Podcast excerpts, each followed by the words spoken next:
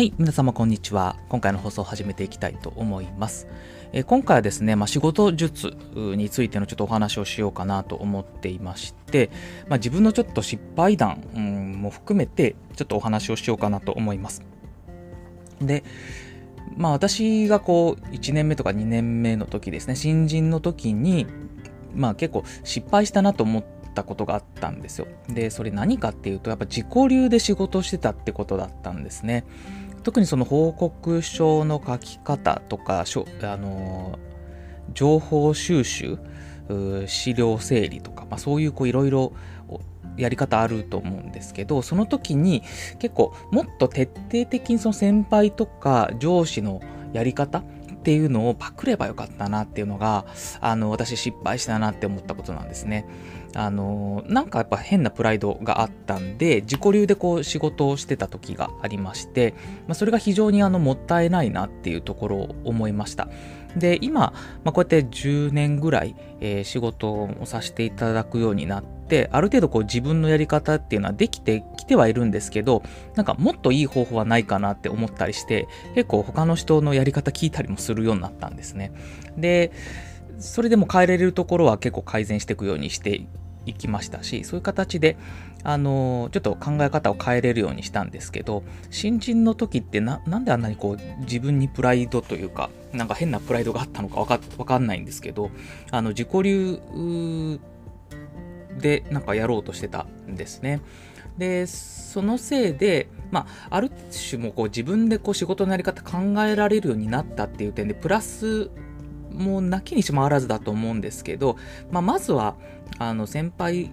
のやり方っていうのを見て真似てでそれを取り入れてそこからあの改善加えていくっていう方が結果的には早かったなっていうのが思ったので、えー、そういうやり方をあの皆さんしていただくといいんじゃないかなというのを思ってます特に若手の方に向けてお伝えしたいなという話です。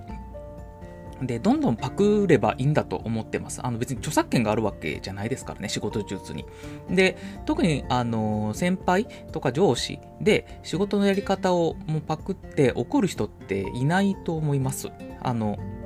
少なくとも私はあのいないです、そういう人って。うん、どんどん真似してやっていけばいいというような人たちが多いと思いますので、どんどんあの真似していけばいいんだと思います。で、そこに、まあ、自分のオリジナルというか、まあ、やってみて少しあのやり方こうこういう方がより自分を早くできるなとか効率的にできるなって思ったらそれを取り入れていけばいいんだと思っていてそれで、まあ、自己流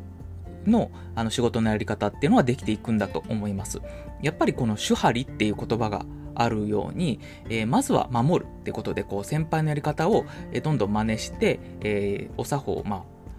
まあ、身につけていく。で、えー、ってこと手張りの歯で、えー、それをま破ってですね自分のやり方っていうのを独自に作っていくと。で手張りの理ってことで、まあ、そこからも離れていくっていうようなあのそういう流れがやっぱりあの昔から言葉にもあるようにいいんだと思っていてあのどんどん、えー、上手い人のやり方っていうのを真似ていけばいいんだと思います。でビジネスっていうのも結構その真似、えー、ですね、まあ、それが多い世界だと思います。まあ、著作権、まあ、特許とかあるので、そういうのは、あの、真似ちゃダメっていうのはあるんですけど、ビジネスモデルですね。そういうものに関しては、どんどん、あの、真似してるのが多いと思います。そういうマッチングサービスっていうのも基本的にその、真似、えー、同じようなものですし、その、何かを探している人同士をマッチングさせるっていう意味で、あのタクシーの DD とか、あのそういうのもそうですし、まあ、Uber えー、Uber とかもまあそうだと思いますし、いろんなサービス、結構マッチングサービスっていうのはまあ似たようなビジネスモデルになってますし、あとは、あの海外で流行ってるものを日本に取り入れるとか、そういうのも結局真似してるような、パクってるって話になっていくので、一緒なんですよね。なので、どんどんその違法じゃないこと、法律に違反しないものであれば、どんどん真似してやっていけばいいってことなので、そういうふうにちょっと頭を切り替えてやっていくといいかなというのを、あのー若い方にも伝えたいですし、えー、昔の自分にも伝えたいなというのを思って今回、えー、お話をさせていただきました。はい、ということで、まあ、今回は、えー、もっと